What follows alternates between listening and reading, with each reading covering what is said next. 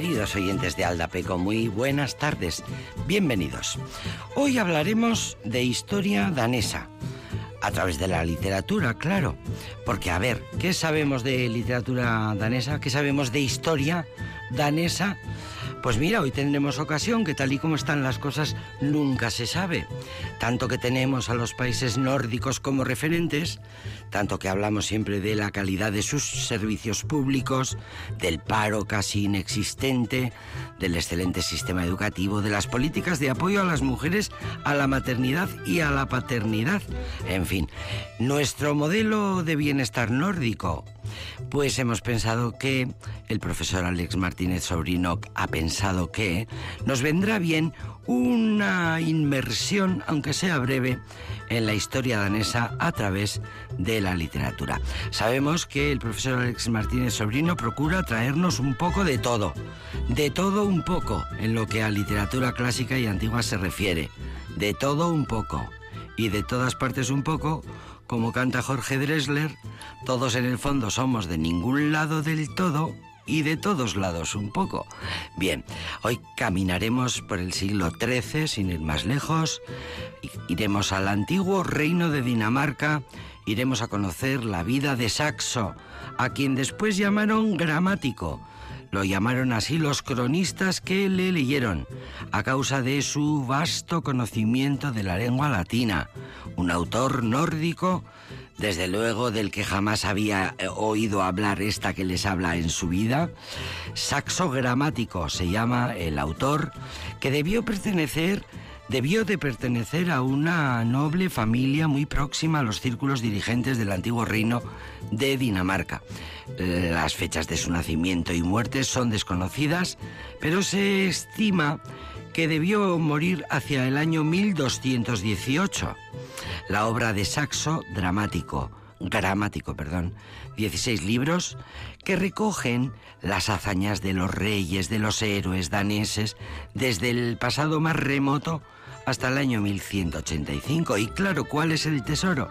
Pues que el autor se basó en numerosas tradiciones escandinavas de carácter épico y heroico y recogió infinidad de testimonios orales transmitidos en prosa y en verso. Y esto es de una riqueza incalculable. En los primeros libros, Saxo Gramático nos habla de la historia de Dinamarca desde sus albores hasta la aparición del cristianismo. Y en los restantes narra la historia de la Dinamarca cristiana. Especialmente atractivo el tema para los estudiosos de la antigua mitología y literatura nórdicas y para la gente del heavy metal, que siempre lo decimos, los músicos de heavy metal son muy seguidores y muy fanáticos del repertorio épico y mítico de los pueblos escandinavos. Y tengamos en cuenta además la cantidad ingente de bandas de músicos de heavy metal que ha dado él y sigue dando el reino de Dinamarca. Hoy aquí sonará uno de los grupos más importantes daneses en el mundo entero. El heavy mm, luego lo escucharemos y ahora para arrancar vamos a escuchar al gran, a ese gran pájaro que viene a la sala G Dorado. El tiempo lo dice todo y en el camino sabrás la vida es como empieza,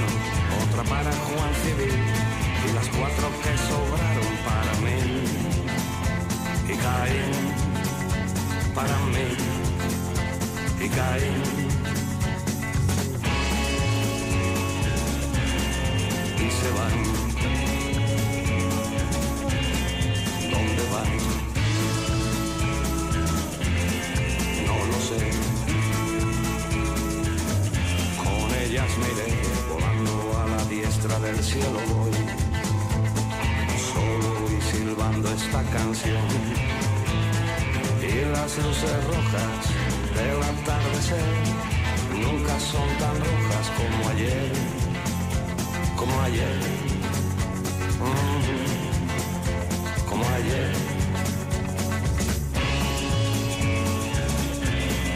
Y se van.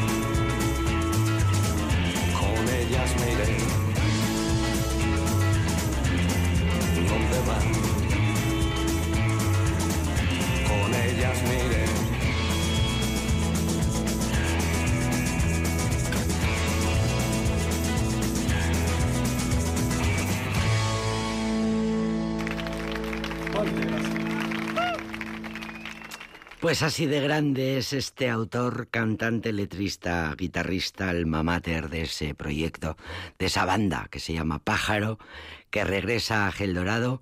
Mañana, si mañana es sábado y si mañana es 18, no hay duda, mañana a las 9 de la noche se abren las puertas de Gel Dorado para recibir a Pájaro, que regresa celebrando el décimo aniversario del lanzamiento de Santa Leone, un disco que es su obra maestra, que marcó un antes y un después.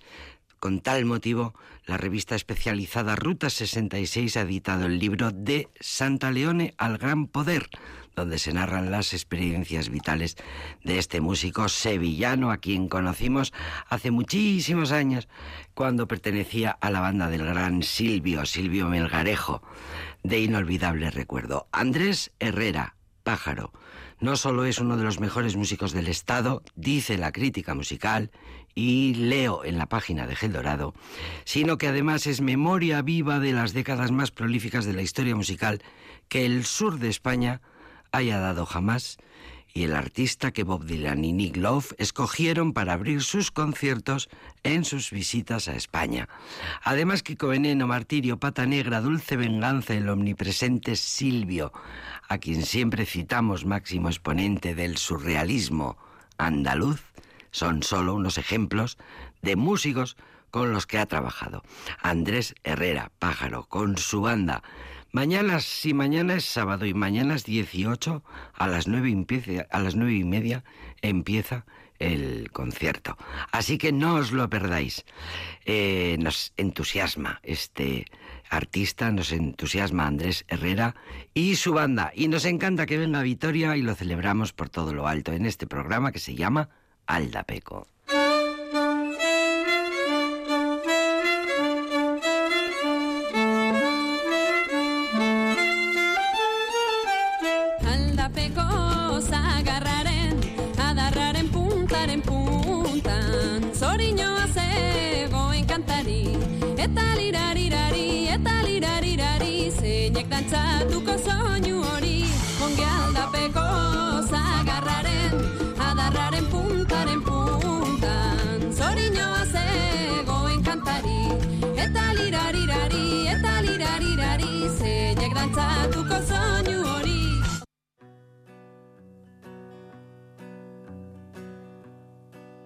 Cuánto siento haber estado enamorado. Y yo lamento haber estado junto a ti. Porque las horas que contigo yo he pasado, que no consigo olvidarlas dentro de mí. Ya no puedo apoyar la cabeza en la almohada. Siento tristeza porque solo pienso en ti. Y es que tu amor es como el sol después de la lluvia. Se queda tu presencia y es imprescindible para mí.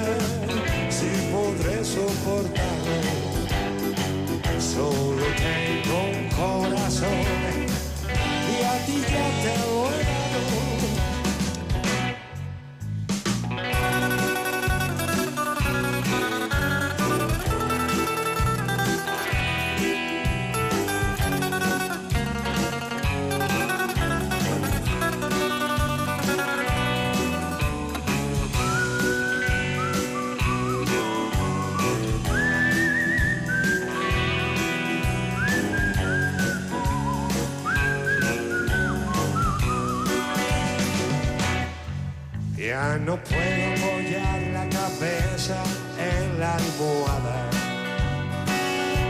Siento tristeza porque solo pienso en ti. Y es que tu amor es como el sol después de la lluvia.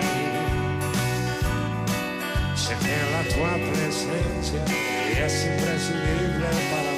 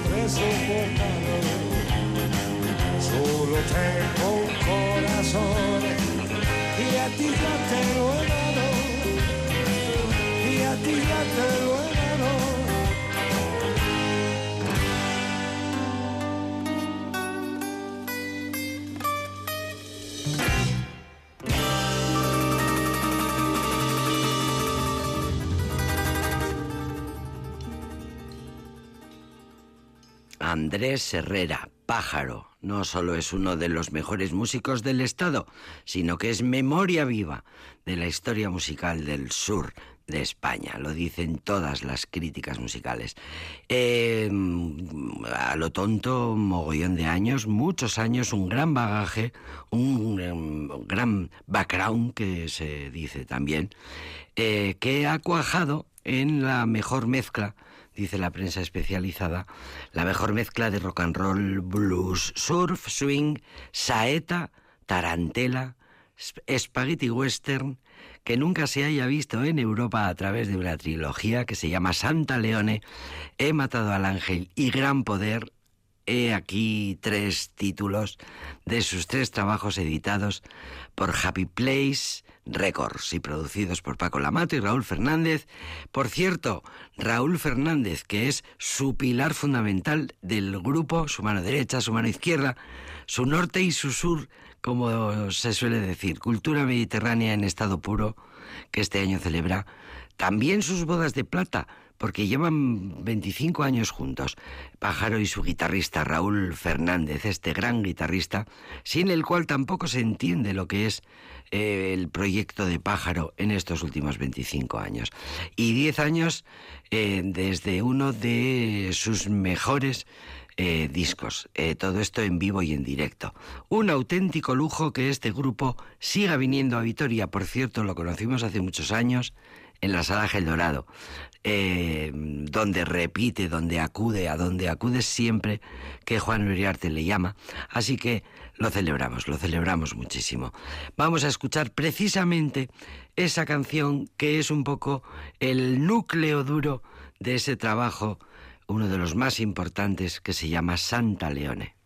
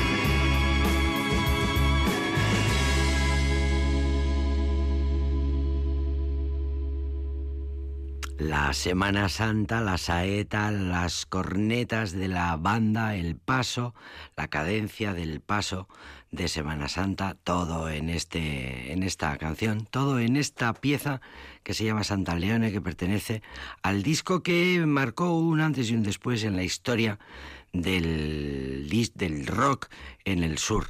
Eh, y que tuvo sus influencias, lógicamente, en el resto. Eh, si queremos conocer mejor, si queremos conocer mejor a, a, Pájaro, tenemos un libro que se titula De Santa Leone al Gran Poder, donde se narran las experiencias vitales de este gran músico mm, sevillano que tiene muchísimas cosas que contar. Como decía la revista, la mejor mezcla de rock and roll, blues, surf, swing, saeta, tarantela o spaghetti western que nunca se hayan visto en Europa. Estamos de acuerdo. Es verdad. Seguimos adelante en Aldabeco.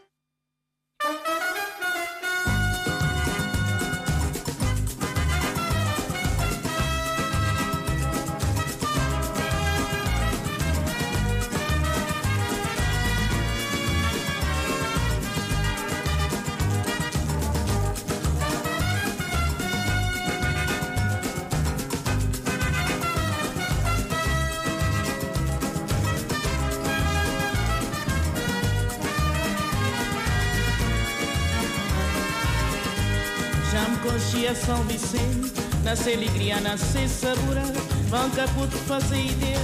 Se na carnaval era marçal Já me conhecia São Vicente. Nasce alegria, nasce sabor Vão caputo fazer ideia. Se na carnaval era marçal São Vicente é um brasileiro Cheio de alegria, cheio de cor. Nesses dias de loucura tem guerra e carnaval Nesse Morabeza sem igual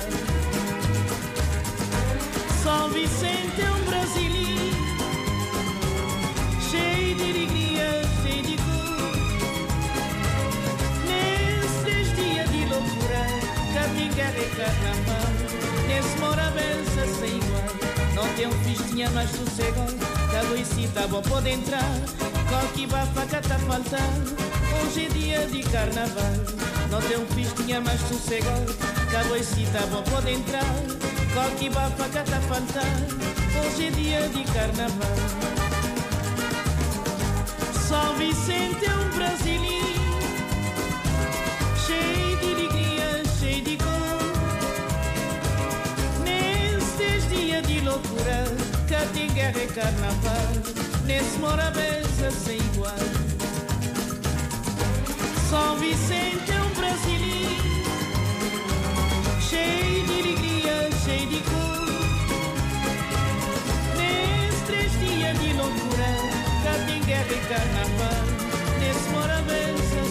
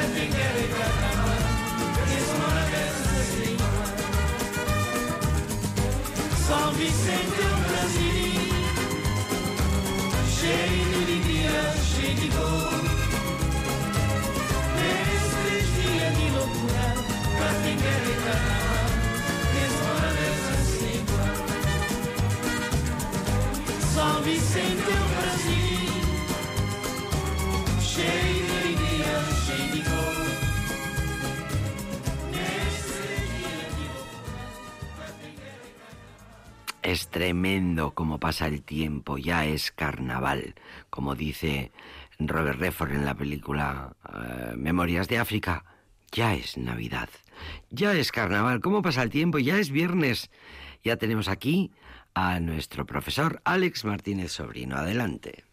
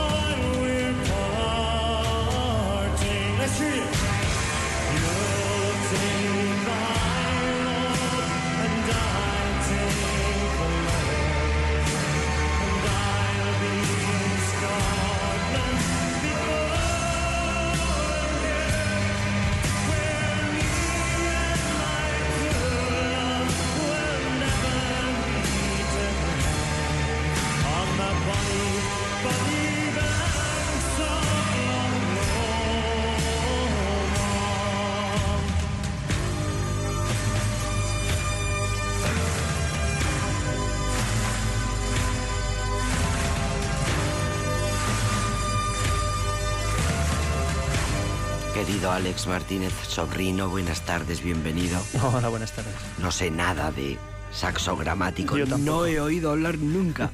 Yo un poco. No sé nada de historia danesa. Nada, yo lo que he leído. ¿Y tú lo que has leído? Lo justo. Pues nos viene muy bien, ¿eh? sí, sí. Tal y como está, está poniéndose Europa y, al- y alrededores. Esto solo te cuenta guerras, ¿eh? Por eso te digo, Y además, guerras. Bueno, te voy a decir, todas son cruentas, así que. todas es- son cruentas. ¿Cuál es la historia del hombre? Y cuando digo hombre, me quiero decir exactamente hombre. La historia de guerras. Guerras, conquistas, batallas y, y- y guerras perdidas, claro. Y ganadas Y también. ganadas, sí, claro, Que ganadas. uno que pierda y otro que gana. Se escribe a- a- a- para lor y gloria de las que ganan, claro, a los que pierdan. Sí, no, bueno. Eh, la verdad es que no lo traigo porque no traigo el libro de. Bueno, realmente son die- 16. creo que 16 son, libros. 16 libros. Saxo Gramático escribió Yo he traído del primero al noveno. 16. de del bueno Gest, en título en, la- en, en la- sí, en latín es Gesta Danorum Gesta Danorum. Esa es, claro, el título real es Gesta Gesta Danorum Danorum. porque resulta que este danés hablaba latín. Quiero decir, conocía el latín, estudiaba el latín y escribía en latín. bueno ya hemos traído algún autor Sí. bueno iba, no, no era ningún autor porque per- perdón me estoy liando quiero hacer alguna broma y no hoy no estoy Hoy no él, estás- hoy no está hoy no, hoy estoy no fino, estás con el estoy- humor. no estoy fino no estoy fino no con humor sí pero no estoy fino no Bien. estoy agudo Bien, no bien. el- te acuerdas que trajimos una vez el Beowulf Sí, Que, bueno, lo recuerdo, sí. sí bueno pues con De hecho, lo que suelo decir cuando vienes es que te sueles procurar traernos un poco de todo poco y de hacer todo, sí, recor- recorrido por todas las historias y las literaturas. Y entonces, eh, esta de Saxo Gramático, es, la verdad es que es una obra que, que aparece en el Renacimiento, la, la compone a finales de la, la edad, bueno, hacia siglo IX, X, no, no se sabe muy bien. Y es la primera historia eh, de los reyes daneses. Eh, y está, evidentemente, como no puede ser de otra manera, escrita en latín. En latín. Eh, y el- bueno, como digo, el título sería Gesta Danorum, que serían las hazañas de los daneses, pero realmente es una crónica, es una, una crónica de los de los reyes desde el año, esto lo tengo que mirar porque no me lo sé de memoria, pero es de- del siglo 9 y 10 hasta el 12, 13, una cosa así. Sí. Si me equivoco, lo siento, pero estoy hablando de memoria. ahora mismo Eh, no- se muere- este hombre se muere en 1218. Y son pues las primeras, eh, lo que hace es, digamos, sería un equivalente a Herodoto, eh, Sí, claro. pero de los daneses. Claro, de los eh, daneses. recogiendo historias ora- eh, a través de la tradición oral. Y tiene la peculiaridad de que eh, cuando se recibe en el. en- en- cuando, cuando llega su obra desde el norte, claro, esta es la primera, eh, o la primera obra que cuenta las hazañas de reyes que para el, digamos, la parte no. No la parte romanizada. No existe. eh, no, no había existido porque nunca había habido romanos allí, entonces no, no, estaban, no forman parte del mundo Claro. eh, conocido. Entonces, que, claro, eh, llega este autor a Europa, a la Europa, es que no es meridional, porque, claro, la Europa El mapa, el mapa ha cambiado coge mucho. desde Alemania, Claro. parte de la, de la Alemania actual hasta, bueno, hasta parte del norte de África, etcétera. Claro, Entonces, bueno, claro. pues, pues ahí llega Francia, etcétera, bueno, las, al- al- a, las cortes, a, la, a la- a donde estaba produciendo el Renacimiento, y resulta que es un autor que luego es, es influyente en la literatura en la literatura europea, más de lo que eh, podemos llegar a pensar. Y un poco la, la razón de traerlo, realmente... Es esa influencia. Sí, realmente como obra literaria eh, no lo he leído en latín, lo he leído en, en español, luego no puedo decir No puedes evaluar como, ¿Qué como filólogo. qué tipo de latín es, supongo que será un latín eh, Culto. medieval, sí, culto sí, pero medieval, con que Ah, será bueno, claro, fácil de claro, se- sí, es verdad. no, sí. no complicado de seguir. Sí, es sí, verdad que leyendo incluso la, pues la traducción se perciben pasajes en los que hay una reelaboración literaria que evidentemente re- remite a pues a Tito Livio y a, y a autores autores latinos con los que se ha formado Virgilio, etcétera. Un poco por eso lo te decía lo, de, lo, de Beo- lo del Beowulf que decíamos como mm, en el Beowulf que es una historia, una epopeya en principio de tema eh, danés o nórdico o sajón, eh, hay se perciben así la, la influencia, la, la- presencia de autores pues como Virgilio, etcétera, lo decía el mismo Tolkien, que era un gran especialista ¿no? en, en el Beowulf, eh, pues aquí sucede lo mismo, que muchas historias son relaboraciones de, de mitos clásicos, de, aparece ahí, bueno, historias de, de las leyendas de Tito Livio, etcétera, de las lecturas que había tenido el propio autor, porque seguramente eh, y digo seguramente, pero yo estoy convencido su- la, elaboración, la elaboración que hace de esta obra, de estas historias, de estas crónicas, es a partir de, de testimonios De- orales, un claro. poco como había hecho Sí, sí, eso, sí, sí. como había hecho Heródoto y por eso la vinculación con Heródoto Claro. con sus historias o, o el mismo Tucídides que reconocen en sus historias como eh, la autoridad o la fiabilidad de sus de, de sus relatos eh, se basaba eh, o la historicidad si queremos decirlo o la objetividad En las fuentes. en, en que habían consultado a personas que habían Claro, estado allí presentes. Evidentemente, este, hombre es del siglo XIII, no puede estar en... en- Está en- contando lo que él vivió, claro. del no, pero no puede estar en hazañas del siglo VIII. No, que, Pero eso se- quiero se decir recoge- que esa es la riqueza, la riqueza del trabajo de este saxo Sí, gramático, es precisamente que recoge de fuentes, mm, de las mejores fuentes, el del pueblo directamente que ha ido viviendo Claro, pero y dejando... eh, entonces se convierten en, en- en mitos. Claro. Porque sería tradición oral y entonces, bueno, entonces lo que hay aquí... pues, por eso, eh, y es una de las razones por las que tiene una gran aceptación, no solo por las, las historias que cuenta, sino también por la elaboración literaria que tiene. Tiene una gran aceptación en, en- en Europa, en pues, París, etcétera, en los, los núcleos de, de, de poder. Hasta el punto, y ahora como voy a adelantarme a tu pregunta porque te lo estoy leyendo en los ojos que vas a preguntar ¿por qué narices has Además, tú? es que es lo primero que te he dicho cuando has entrado en este no estudio. me, no me chafes el plan Te he dicho, pero ya que viene saxo gramático. Bueno, pues porque de esta obra, en esta obra, en- entre los libros 3 y 4, hay un príncipe vengador eh, cuyo, cuya madre eh, se alía con su tío, pate- eh, con su tío ¿Se paterno. alía o se lía? Se- las dos. Se- Las dos. Ah, se alía y, y se lía. las Vale, dos, vale. con su tío paterno para acabar con su padre y luego él, como es costumbre en lo- entre los eh, nórdicos, si, si tu padre es, eh, muere en- en- de muerte violenta, el hijo tiene la obligación de, de vengar la, la muerte del padre. Entonces, Caramba, con los tíos, me estoy acordando del Rey León, es la misma historia. El tío, Claro, es que el Rey León- hermano, los hermanos, Caín y Abel, qué horror. ya, pero en Caín y Abel, como en Rómulo los y Remo, hermanos no y hay, los tíos no hay una, no, el que asesinato... matan al padre del sobrino. Sí, pero el asesinato es por otra razón. Estás no, mezclando no. con Agamenón. No, y no, estoy, no, no, si era una bobada. Sí, no, no, era pero- simplemente lo de cómo se repite el- En la los- historia. en la historia el tío que mata a su hermano y eh, cuyo sobrino se ve luego ya condicionado y obligado. Sí, pero por eso te decía que Rómulo y Remo, A la Abel, venganza. o Abel y Caín no entran en ese saco, pero sí entra Orestes, que hemos traído la, la trilogía. La de Orestes, Agamenón, Cli- Clitemnestra Sí. y Egisto acaban con Agamenón cuando vuelve de Troya y que yo les digo a los chavales siempre cuando vemos eh, en una de las asignaturas, digo, ¿cómo se parece esta historia de Agamenón, verdad, a otra que realmente que realmente la otra la otra obra, ahora voy a decir cuál, Mm. es eh, está tomada de aquí, de de la historia de los O sea que nos vas a traer una obra, nos traerás una obra que sale de aquí, de aquí, de aquí. para demostrar la influencia que tiene este hombre saxogramático. No, ese autor, que es un autor inglés muy conocido, que empieza por Shakespeare y acaba por Peer, y la No. obra que estamos hablando es Hamlet. No. Sí.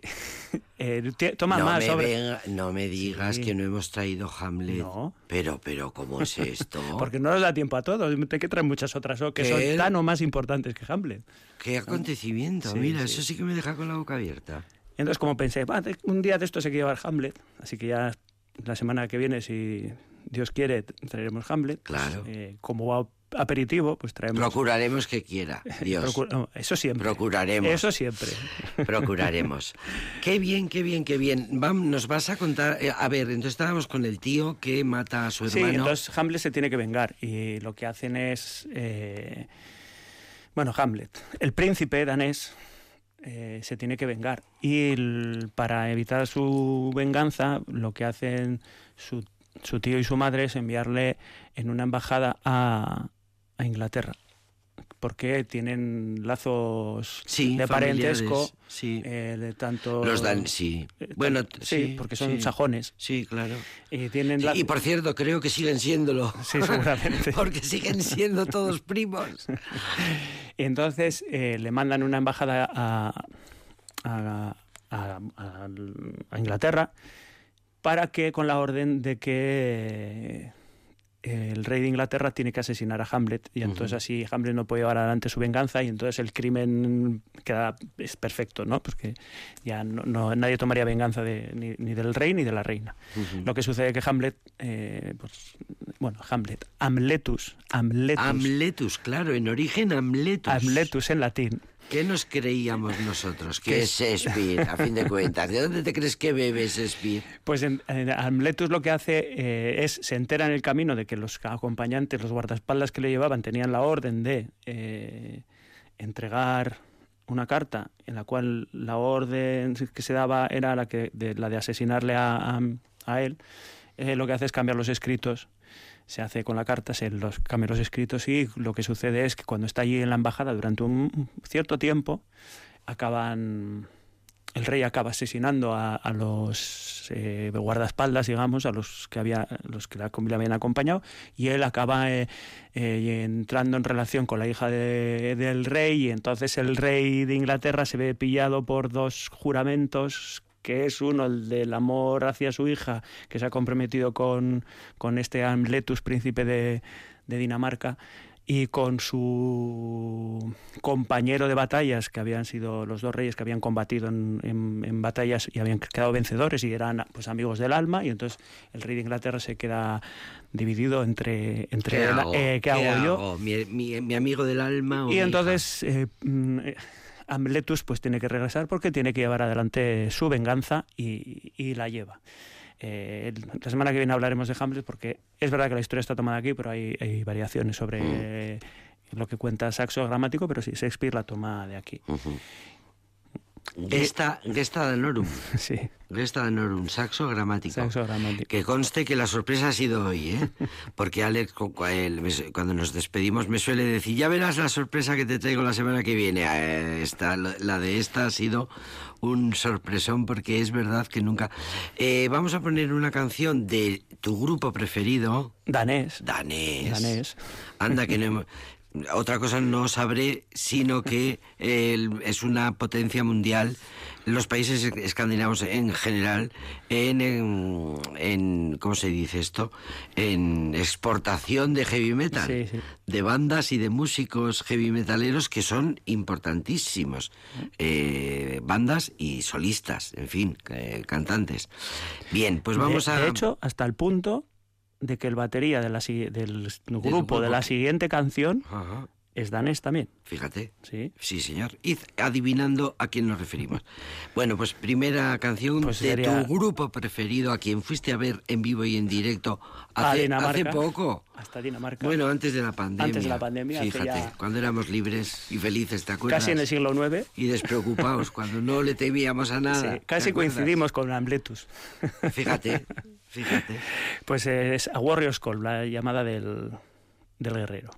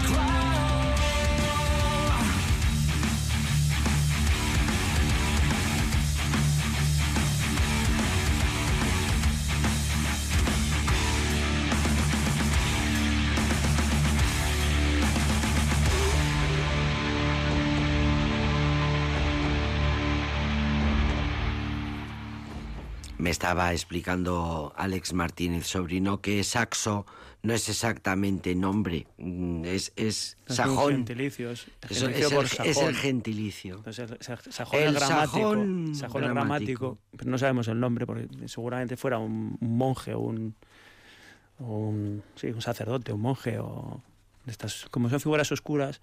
Eso es lo que permite luego en el Renacimiento a todos los pueblos que no han sido eh, romanizados. Colonizados. eh, Perdón, romanizados. Sí, romanizados. eh, buscar esos orígenes mitológicos que se inventan, pues eso. los- Inventarse el pasado. se inventan, sí, eso es, se inventan. Inventarse. Hay la- historias ahí, como claro, que dan unos ámbitos de oscuridad tan grandes, pues eh, sabemos una cosa, que Saxo Gramético escribió esto, ya. pero y, a, y al- y a la humanidad que le gusta una epopeya como... Claro, como a un tonto un caramelo. Eh, exactamente. pues, con perdón de la expresión. Pues vamos a por la más gorda, si encontramos.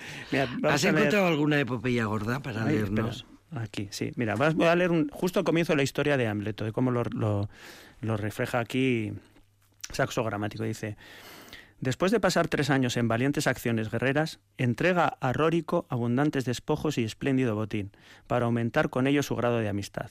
Apoyado en ella, obtuvo en matrimonio a su hija Geruta, de la cual nació su hijo Amleto. Esto es el- Amleto. Amleto. Consumido por la envidia de tanta felicidad, decidió Fengón acosar a su hermano con insidias, pues ni de los parientes se halla a salvo la virtud. Y al presentarse la ocasión propicia para el asesinato, sació con sanguinaria mano sus funestos deseos. Apoderándose además de la mujer de su difunto hermano, añadió el incesto al crimen, pues quien se entrega a una fechoría suele precipitarse a menudo en otra. La una es incitamento de la otra.